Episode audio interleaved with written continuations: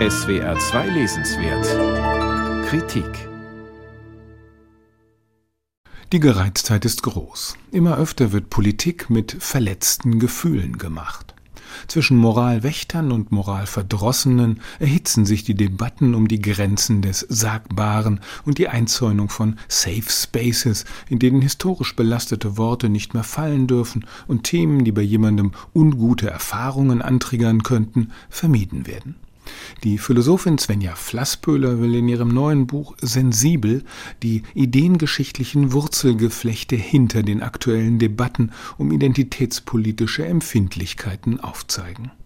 Wie weit der Prozess der Zivilisierung und Rücksichtennahme geführt habe, macht Flasspöhler gleich zu Beginn durch einen plakativen Gegensatz deutlich. Sie konfrontiert die Karikatur einer heutigen Schneeflocke also eines Sensibelchens, das in allen Fragen von Klima, Gender, Repräsentation und Rassismus vogue bis zum Anschlag ist, mit dem grobianischen Phantasma eines mittelalterlichen Ritters, der völlig ungehemmt mordet, vergewaltigt, frisst und defekiert.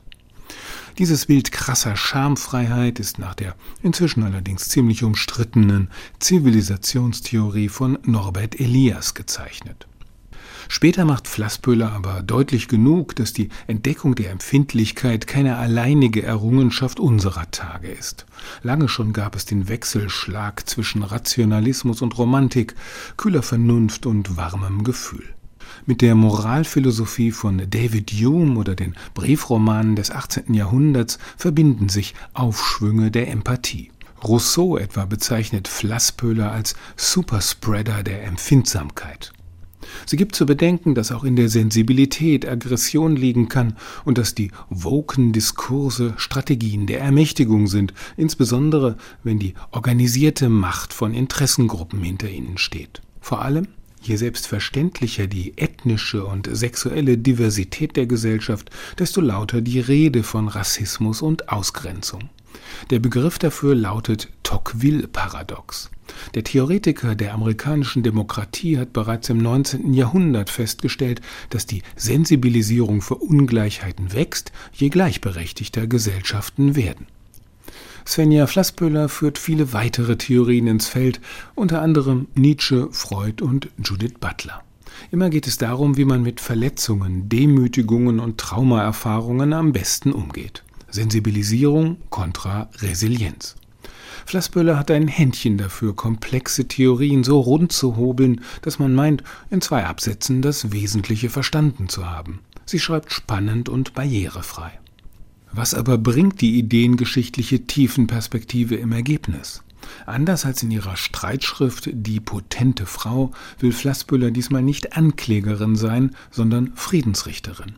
Für beide Seiten der Debatte bringt sie viel Verständnis auf. Reale Übergriffigkeit müsse entschieden in die Schranken gewesen werden. Und auch die heutige Sprachempfindlichkeit und viele der politisch aufgeladenen Gruppensensibilitäten können sich auf eine linguistische Tradition berufen, nach der Sprache Wirklichkeit nicht nur abbilde und ordne, sondern sie auch erzeuge. Allerdings könne übertriebene Sensibilität ins Regressive umschlagen. Deshalb sollten sich alle bitte ein wenig lockerer machen und die Bindung von Zeichen und Bezeichnetem etwas spielerischer sehen. Wer Transidentitäten zu ihrem Recht verhelfen wolle und das Geschlecht als soziale Inszenierung verstehe, könne sich doch auch mit dem generischen Maskulinum wohlfühlen. Sensibilität müsse sich verbinden mit Resilienz, also einer gewissen Robustheit und Belastbarkeit. Denn Leben gibt es nicht ohne Schmerz und Ungleichheit. Aus der Wunde wächst bestenfalls eben auch die Kraft. Mag nur sein, dass man mit solchen vernünftigen, aber etwas matt klingenden Schlichtersprüchen am Ende der Lektüre nicht viel weiter ist als zu deren Beginn. Svenja Flassböhler Sensibel über moderne Empfindlichkeit und die Grenzen des Zumutbaren. Klett-Cotta Verlag, 232 Seiten, 20 Euro.